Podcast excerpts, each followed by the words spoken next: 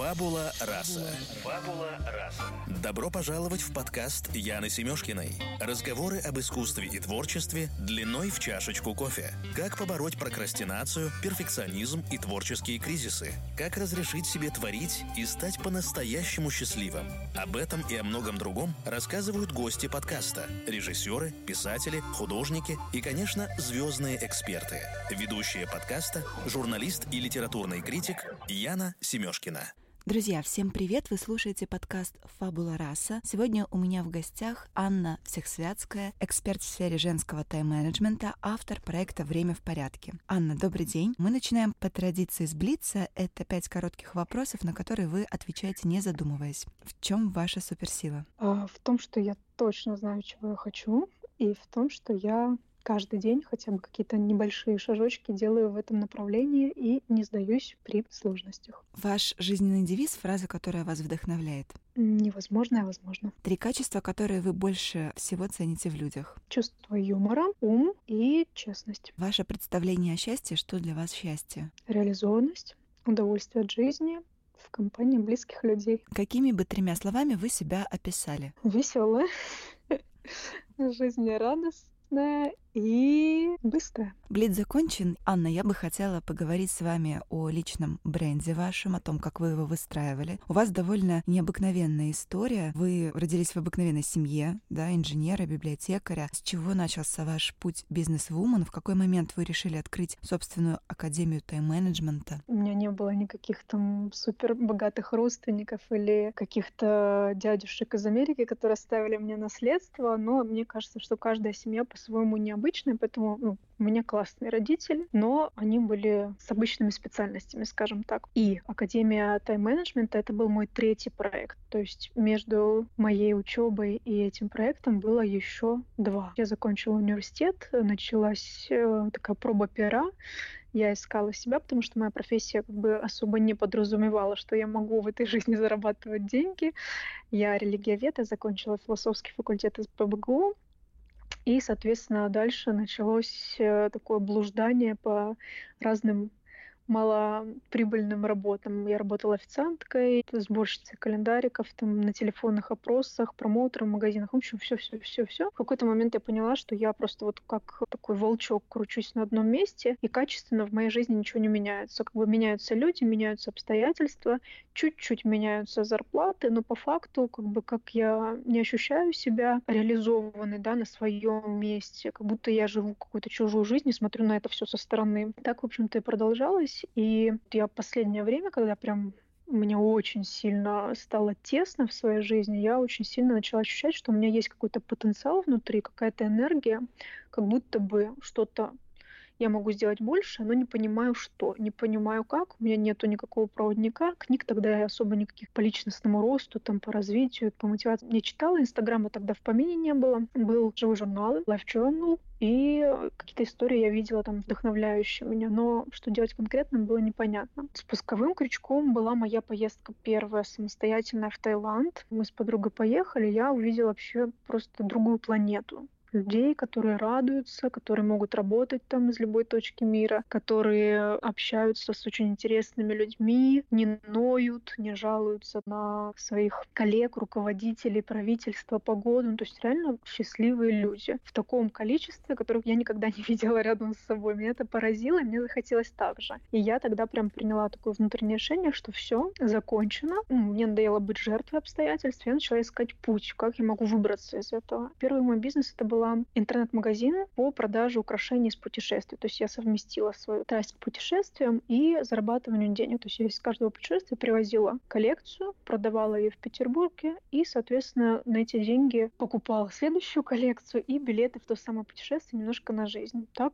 это продолжалось где-то полтора года. Потом я очень много шишек набила на этом, очень многое узнала о себе, о бизнесе. Тоже тогда особо негде было учиться. Только-только зарождалось онлайн-обучение, и я все постигала сама с помощью там блогов, интернета, книг. И уже вторым проектом было обучение базовым основам женского бизнеса. Этот проект мы делали с партнером, с девушкой, и, соответственно, мы показывали, как условно там дойти до первых 10 тысяч долларов. Проводили по тому пути, который прошли сами. Но пришел конец этому проекту не потому, что он был неуспешным. Это была очень классная идея, она была новаторская, мы были первыми, кто обучал девушек как свалить из офиса, начать что-то свое, уйти во фриланс или в бизнес, мы разошлись просто как люди, потому что изначально мы даже не знали, что нужно как-то основываться на ценностях, выбирая себе партнера. То есть это было просто спонтанное решение, что, ага, классно, у нее есть те компетенции, которых нет у меня, мы на этом фоне можем сработаться, у нее куча энергии, у меня куча энергии, нужно соединить наши умения, знания, энергию, и будет супер проект. Но, как оказалось, этого недостаточно. Все-таки нужно заботиться о том, чтобы базовые ценности с человеком сходились. Видение мира, стиль жизни, отношение к реальности, реальности, отношение к бизнесу, отношение к отношениям с другими людьми, они должны быть похожими. Да, у нас в какой-то момент, когда уже пошли такие серьезные обороты, и стал вопрос о том, как стратегически развивать компанию, куда идти учиться, кому, у нас радикально отличались мнения, и в итоге мы не смогли просто найти компромисс, и, соответственно, закончили этот проект. И уже только третьим проектом была Академия «Время в порядке», это около пяти лет назад было. То есть вот это и была, да, ваша главная ошибка, которую вы допустили, открывая свой бизнес? А какие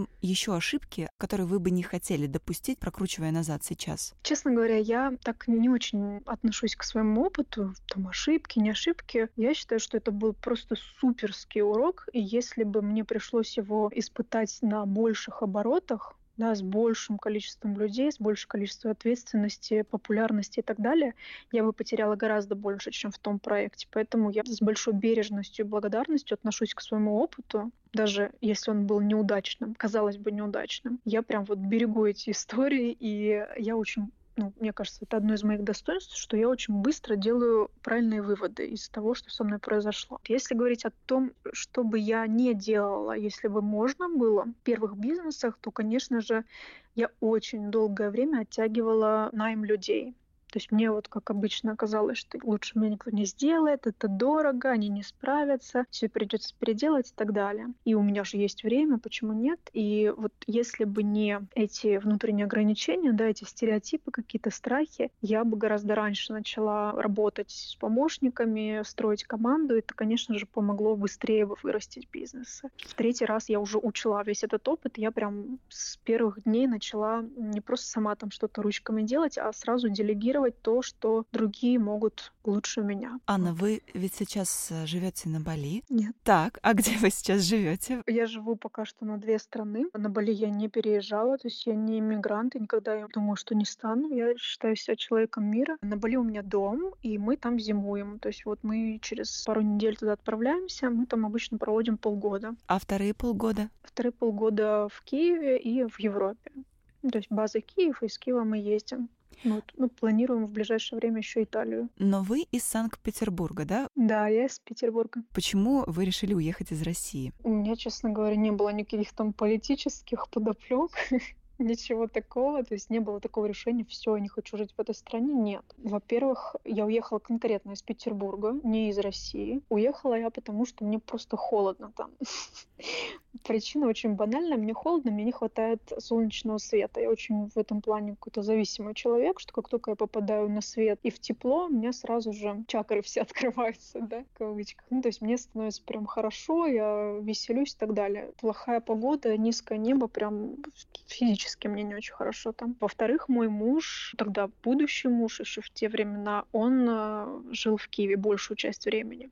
Вот поэтому я переехала скорее к нему, нежели из России. А потом уже, когда мы начали путешествовать, когда мы э, поженились и начали думать о, о том, где мы хотим жить и как мы хотим жить, мы все-таки остановились на том, что по важным для нас причинам и обстоятельствам мы хотим жить вот пока что на две страны. И выбор онлайн-бизнеса, он как раз-таки стоял на том, что я не хочу быть привязана к стране, потому что первый мой бизнес был физически привязан к Петербургу. Вы сказали такую интересную вещь, э, когда вы закончили Санкт-Петербургский университет. Вы как будто бы проживали чужую жизнь и вот хотели жить свой план, свою жизнь, но при этом не понимали, что это будет. Как вы вышли именно на свою дорогу, да? Когда ты понимаешь, что ты, возможно, находишься сейчас не на своем месте, что ты полностью не реализуешь свой потенциал, личностный капитал. Как понять, где именно твой путь и как из этого круга вырваться?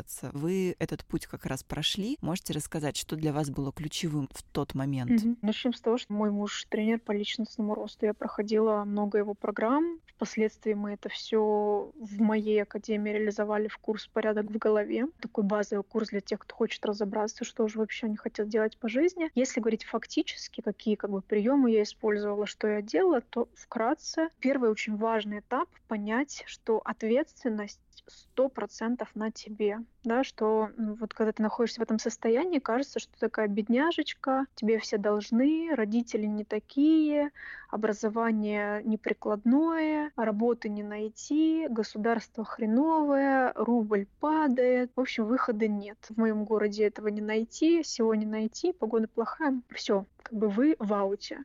И вот когда ты понимаешь, что по сути тебе дали жизнь, а дальше плыви сам, у тебя есть руки, ноги, голова у большинства, да, и ты можешь сделать все, что угодно. Ты можешь все это в помоечку спустить, либо ты можешь из этого вылепить любой цветок, построить замок и так далее. И вот когда все-таки до меня дошло это осознание, что я могу, да, я могу даже при, казалось бы, не таких уж больших там стартовых возможностях, хотя они гораздо больше, чем у многих людей, да, просто здоровая семья и хорошее образование, это уже, в принципе, очень хороший вклад, да. Пусть там нету каких-то капиталов, каких-то связей, каких-то суперзнаний, но это все можно получить, если идти, да.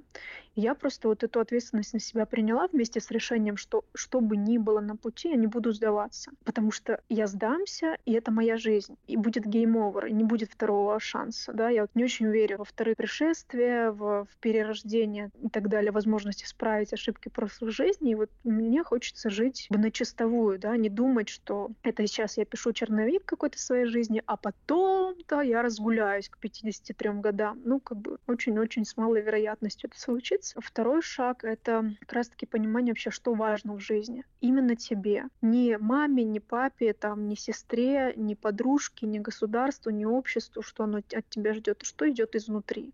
Да, это, по сути, вопрос ценностей. Что меня наполняет, что меня делает э, счастливой, каким образом я могу реализоваться здесь. Это может быть базовый какой-то набор ценностей, условно, там, семья, здоровье, развитие, свобода и так далее. Я поняла, что меня вот ключевые ценности — это свобода, это творчество, это развитие. И тогда еще там зарождались отношения, это не было какой-то такой глобальной ценностью. Вот. И я поняла, что там, например, ценность свободы у меня вообще не реализована в жизни, что я, в принципе, тотально не свободный человек. Работаю на дядю, у меня нет свободных денег, я внутри очень скована, я не могу свободно говорить на каких-то языках, тело у меня тоже достаточно не гибкое. Ну, в общем, много-много-много выяснила я про себя поняла, что окей, я хочу укреплять эту ценность, я хочу каким-то образом делать так, чтобы мне было свободнее жить. Когда ты понимаешь, на что фокусироваться, дальше уже легче. Ну и, конечно же, тот самый тайм-менеджмент, да, без которого, ну, в моей жизни, по крайней мере, каких-то глобальных изменений не произошло. То есть умение обращаться со временем как с основным ресурсом, беречь его, вкладывать его в то, что важно, оно сыграло лично у меня ключевую роль. Вот до того момента, пока я не понимала, как с ним обращаться правильно, я была сначала как бы таким грустным слоником, а потом, когда появилось много задач, много дел, уже загнанной белочкой в беличьем колесе, вообще с невозможностью выдохнуть и понять вообще, как это все уместить в жизнь. Вот тогда начала как раз формироваться моя система «Успеваю все». Интересно послушать про вашу систему. Вы сказали о времени, которого постоянно не хватает. Но ведь помимо времени а есть еще а, внимание и энергия. Иногда, когда даже есть время, но нет внимания и энергии, очень сложно его рационально использовать. Вот вы как к этим двум еще ресурсам относитесь? Вы как-то выстраиваете вот этот треугольник взаимосвязи? Конечно, конечно. Ну, то есть просто рассказать человеку про планирование и целеполагание и дать лопату в руки, сказать иди делай, ну, это подход такого классического тайм-менеджмента, который не учитывает ничего. Я почему, как бы, там, я считаю, что это система авторская, это система рабочая, эта система там построена специально для женщин, потому что огромное количество факторов учитывается, и в том числе учитывается фокус на восполнении энергии, на восстановлении энергии, на генерировании энергии, правильном сохранении и расходовании да, потому что без сил, если ты проснулась и уже уставшая, какой бы идеально составленный план, сбалансированный у тебя не был, ты будешь делать либо очень медленно, либо не будешь делать совсем. Поэтому, конечно, там первые блоки курса, они как раз-таки о том, как восстановить энергию, как наладить там режим, сон, где ее брать, как у каждого человека она по-разному немножечко восстанавливается, это важно. То же самое фокус и концентрация. Ты можешь быть суперэнергичным человеком, но если твое сознание, да, твой фокус прыгает, ну, если ты постоянно отвлекаешься на какие-то сигналы извне или изнутри, что тоже часто бывает, становишься мега неэффективным Ты э, вместо того, чтобы сделать какую-то задачу там за 10 минут, ты можешь ее там, делать час или полтора. Поэтому это тоже до того, как мы приступаем к непосредственным инструментам планирования, расставления приоритетов и так далее, мы занимаемся тем, чтобы наладить внутреннюю тишину, так называемую, да, чтобы легко было концентрироваться на одной конкретной вещи. Я вообще не супер верю в эту многозадачность именно там в работе, абсолютно против нее да, когда параллельно делать 3-4 дела, это все делается гораздо медленнее, потому что мозгу нужно переключаться на каждую конкретную задачу. Дела должны быть как-то сгруппированы по категории. Конечно, лучше делать одно дело в один момент времени. Тогда будет гораздо более эффективно, быстро, и не будет этих скачков и теряния нитей в процессе. Анна, ну а где лично вы черпаете энергию? Что вас наполняет? Может быть, какие-то лайфхаки? У меня стандартный наборчик. Если говорить о физической энергии, то это просто стихи, вода, воздух, огонь, да, это все, что связано с водой, там спа, ванны, бассейны, сауны, все, что связано с прогулками на свежем воздухе, воздух, природа, велик, просто посидеть, посмотреть на деревья, да, или там на Бали я очень люблю, у меня есть специально такое местечко, диван такой угловой с видом на рисовое поле, просто буквально 5 минут, я очень быстро от этого восстанавливаюсь. Огонь я тоже очень люблю, это ну, начиная банально со свечей, там, например, в ванне или в спальне вечером, кончая камином, каким-нибудь костерком и так далее. Все, что касается каких-то телесных практик, массаж, танцы, секс, бег, пилатес, вот это вот все тоже очень хорошо влияет. Ну, то есть просто когда мозг выключается, то начинается наполнение тела. Мозг очень много энергии пожирает, поэтому его нужно в момент ненужности выключать. Вот. Что касается там эмоциональной энергии, да, то это радости из разряда почитать, с детьми повозюкаться, поиграть во что-то, попридумывать, на шопинг сходить с подружками, повстречаться. Важный вопрос э, в сфере тайм-менеджмента — это, конечно, где брать время. Время — тот самый невосполнимый ресурс, который нам нужен. Как понять главных хронофагов, да, главные пожиратели времени? Как вы это для себя решаете, этот вопрос? Надо начать с того, что его не берут. Как бы его там особо не купишь в магазине. У нас у всех одинаково. 2-4 часа в сутки. Просто важно, как, как распределить да, это время скорее, чтобы его хватало на важные вещи. Вопрос комплексный. Да, по сути, там успеваю все с тремя месяцами, вот мы отвечаем на этот вопрос. Первым этапом вычищаем все лишнее. Вот все, что однозначно является сливом энергии. Что это такое? Это прежде всего соцсети. Я не призываю никогда к тому, чтобы там, не знаю, удалить Инстаграм. Это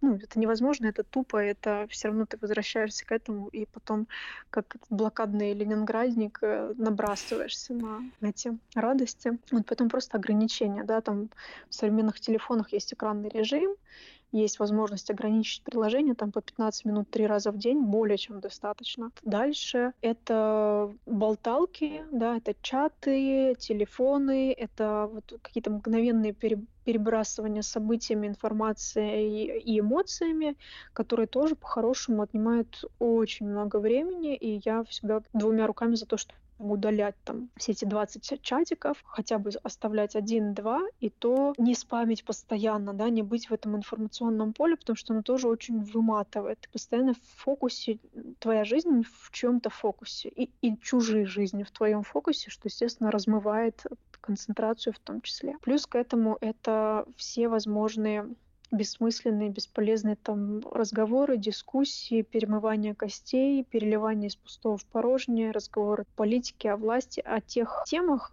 где ты просто э, пересказываешь что-то мнение, ты особо не эксперт, и для тебя это не важно, ничего не меняется в твоей жизни после этого разговора. Это вот такая база, которую нужно убрать, вычистить, просто как ссор из избы. Расхламление мы убираем то, что вообще не нужно. Первый этап. Второй — это так, некая оптимизация. Мы смотрим, что можно делать быстрее. Можно, например, не ходить в магазин, а заказывать доставку продуктов. Можно не стоять в очереди за билетиками, а купить абонемент или там какую какую-нибудь карточку. Можно не э, ходить, оплачивать счета в банк или в терминал, а наладить онлайн автоплатежи. Ну, то есть какие-то такие моменты, обычно связанные с бытовыми вещами, ты отсматриваешь каждый и смотришь, как это можно автоматизировать, оптимизировать в своей жизни. То же самое с заготовками. Очень много есть всяких лайфхаков. Посмотрите мой сайт Timeoder Pro, там много об этом мы пишем, в том числе и курсы есть на всякие разные темы. Плюс к этому идет этап расставления приоритетов, да, понимание, ну, вообще составление правильного плана, чтобы были контексты определенные, чтобы был учет вашей нагрузки, чтобы был учет э, ваших пиков активности. И тогда, когда вы научитесь в правильные промежутки времени вставлять те или иные дела, они будут делаться просто быстрее. Время как бы оно у вас не появится 26 часов, но вы за эти отведенные часы будете успевать гораздо больше. Плюс подумать, что вообще не ваше, да, что прилетело, и вы как бы согласились, потому что отказаться было нельзя, но по факту ни вас это никуда не продвигает, ни человеку вы там какой-то сильно большой услуги не оказываете. Просто иногда говорить «нет» — очень полезная история. Давайте тоже поговорим про личные границы, как их корректно выстроить, как иногда говорить «нет» близким людям. Ведь это очень непросто. Нас всех воспитывали удобными. Вся эта история, она тянется еще с детства, и выходит так, что уже в довольно зрелом возрасте мы наталкиваемся на проблемы с личными границами. Они, как правило, некорректно у нас расставлены. Нам сложно говорить «нет». С чего начинать здесь работу над собой? Ну, во-первых, понять, что допущение на свою границу — это ни разу не воспитанность. Воспитанность немножко другое. Это манера, примеры, это этикет, это возможность другому человеку сделать приятное. Но если вы посмотрите там на европейцев, да, на англичан, на американцев, они в жизни вам не позволят сделать то, что для них недопустимо, неприемлемо, они этого не хотят, они вам мягко скажут, нет, простите, мне это неудобно. Пересесть? Нет. Я как бы заняла это место, потому что мне конкретно хочется сидеть у окна. Это восточные люди не очень умеют говорить «нет», вообще не умеют точнее, да, вот, например, я живу на Бали, они тебе в глаза будут улыбаться, но ты будешь видеть, что, во-первых, глаз начинает косить, вот, во-вторых, э, точно будешь знать, что они этого не сделают, но они тебе не могут сказать, это как бы за рамками приличия. Нас воспитали удобными, ну, это скорее как бы минус, что мы не знаем, что есть норма, а что не норма. И это на самом деле обычно выстреливает в обратную сторону, то есть мы привыкли терпеть, терпеть, терпеть, пока нам не сядут на голову, а потом резко послать всех на небо за звездочкой. Как бы тут о воспитанности речи нет, да, ну, либо, либо проглотить это все, и потом это выльется в какое-нибудь заболевание внутреннее. Поэтому я за то, чтобы действительно выстраивать эти здоровые границы. Что такое здоровая граница? Ну, вот, например, есть книга, да,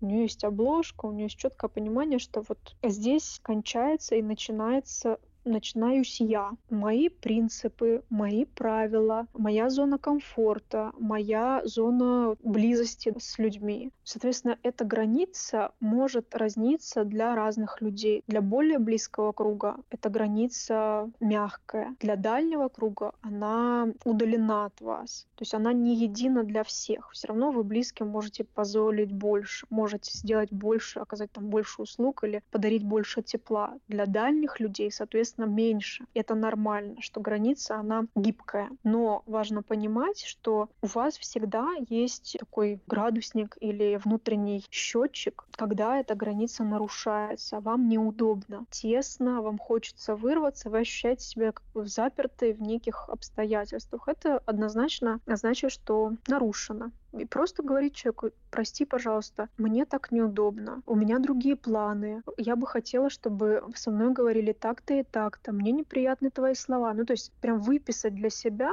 нормальный список социально приемлемых слов и выражений, которые человеку дают понять, что все, стоп, дальше нельзя. Я в свое время тоже прям, у меня был целый, там, не знаю, два листа А4, исписано, как вот в нормальном обществе люди выражают свой условно стоп. Потому что до этого как бы у меня было либо я терплю, а потом сразу же очень грубо. А в чем главная сила слова нет? Есть ли какой-то лимит, может быть, да, сколько раз в день нужно говорить слово нет? Если вы начнете, не знаю, два раза в день отказывать, то вы сразу поймете, насколько вас это освобождает. Я всегда призываю всех как бы работать через ну, внутренние ощущения. Вы должны научиться слушать себя. Там мы очень много работаем с внутренним ребенком, с темой тоненького внутреннего голосочка, который перекрывает и критик, и мнение окружающих, и среда. И вот как только этот голос начинает быть, становиться отчетливым, вам уже не нужно никаких счетчиков, никаких калькуляторов.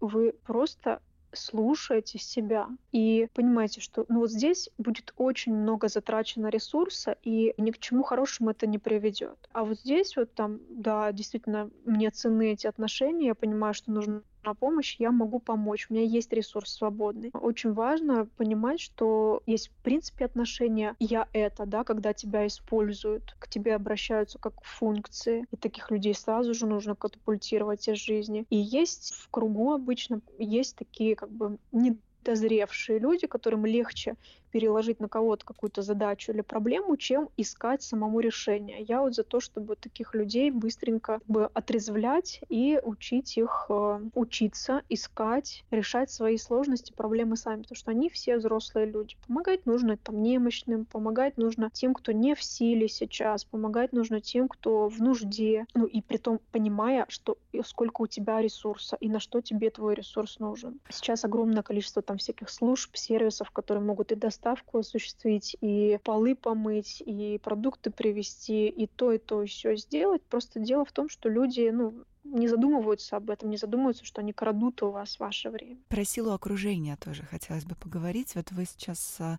очень четко расписали разные категории людей, которые могут вас окружать и тем самым забирать энергию, забирать ресурс, растрачивать. Как вы вообще формируете свое окружение? Есть ли у вас какие-то критерии? Ну, однозначно, как бы со временем окружение у меня менялось. То есть сейчас остались такие вот самые близкие. У меня есть несколько подруг, которых я знаю там 15-20 лет. Такой костяк, базис, там вне зависимости от того, кто чем занимается, кто где живет, мы как бы мы сила. Дальше уже более взрослом, осознанном возрасте отношения выстраиваются в основном на принципе некой близости ценностей, некого общего стиля жизни, некого похожего уровня достатка, недостатка. Ну, то есть мы как бы в одном поле, что ли. Однозначно это люди, которые, с которыми мне радостно. Вот с которыми мне радостно, мне весело, мне наполнено. Нету вообще сейчас ни одного там какого-то негативщика, печального, грустного слоника, ни одного человека, который там завидует или строит козни или распускает слухи. Я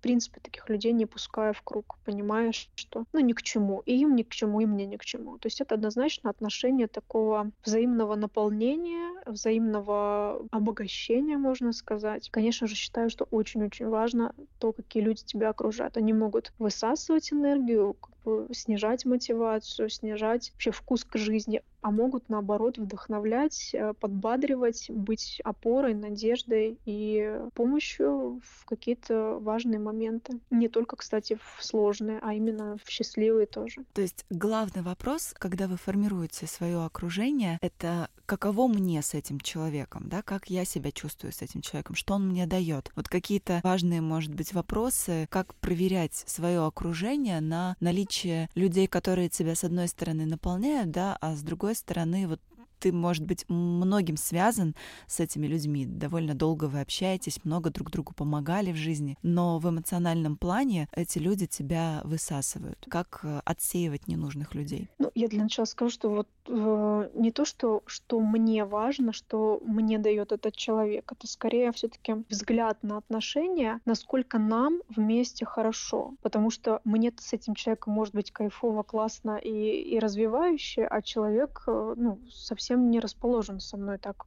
близко, например, общаться. К мне бы этого хотелось, например. Для него остаться в приятелях или в, там, в хороших знакомых абсолютно нормально. Поэтому это абсолютно обоюдный процесс. Ну, как в отношениях с партнером, то же самое и в дружбе. Это должна быть химия, да, некая такая влюбленность в человека. Человеком в, каком, в какой-то степени восхищаешься. Какие вопросы можно задать себе, чтобы понять, тот человек или не тот? Ну, во-первых, ваш эмоциональный заряд и выхлоп от э, каждой встречи. Да, если вы поним... можно прям галочки какие-то себе поставить. Если вы понимаете, что вы загрузились, вы э, поделились чем-то, а вас осадили, вы какой-то радостью делитесь с человеком, а он высмеивает или обесценивает, или косо смотрит, да, или злорадствует по поводу этих успехов, но однозначно как бы это нездоровые отношения, да, токсичные отношения, которые не будут давать ничего что этот человек э, приносит в вашу жизнь. может приносить проблемы, он может вас использовать как жилетку для того, чтобы поплакаться он может вам приносить недовольство жизнью, он может вам приносить свои страхи. Если это в пропорции там, 1 к 10, это нормально. Да? Мы как бы в Советском Союзе принято было быть психотерапевтами друг для друга. Да? Денег на врачей не было, поэтому мы друг для друга такие выросшие. И послушать, и поплакать вместе — это нормально. Но не сто процентов времени. Если человек вас использует реально вот как некого специалиста для того, чтобы разобраться в собственной жизни, это очень долго продолжается, ну как бы это не есть good. Плюс, что он от вас ожидает и что он от вас хочет. Если для него важна ваша компания, там, ваши теплые отношения это одно. Если человеку нужно постоянно ваше время, ваши услуги, ваше умение, вещи и так далее, тоже это отношение использования абсолютного. Ну, конечно же, внутреннее ощущение. Вы сами знаете ответ на этот вопрос, то есть вы сами знаете, кто друг, потому что так сложились обстоятельства, а кто друг, который и в огонь, и в воду, в медные трубы, и поддержит, и подскажет, и кайфово вместе. Анна, спасибо вам большое за этот разговор. Анна, скажите, где можно посмотреть ваши курсы, ваши статьи, потому что вы делитесь полезной информацией, очень много знаний, которые пригодятся в жизни любого человека, который хочет любить себя, который хочет жить в гармонии с собой, много успевать, быть счастливым. Поэтому расскажите вкратце, где можно это все посмотреть. Мы дадим ссылки в описании подкаста. Три основных сейчас источника. Это мой официальный сайт timeorder.pro. Там вы найдете и магазин с курсами, там вы найдете блог со статьями, там вы найдете разные всякие кейсы, отзывы наших учениц, там вы найдете описание фотографии нашей команды, нашей работы, наших ценностей, миссий, наших результатов. Полная картина. Второе — это место, где больше всего я общаюсь, это Инстаграм. Анна, нижний слэш, таймодер. Там и сторис, э, и посты каждый день, э, интерактивное общение, можно сказать. И если вы любите послушать, посмотреть, то это YouTube. Набирайте Анна Всехсвятская, там будет мой э, тоже официальный YouTube с разными полезностями, с разными уроками по темам времени, деньги, бизнес, личностный рост. Это основные четыре направления. Я вас буду очень рада всех видеть, где-либо, в каких-либо источниках. Анна, спасибо вам еще раз большое. Друзья... Вам спасибо большое за хороший вопрос. Друзья, услышимся с вами через неделю. Пока.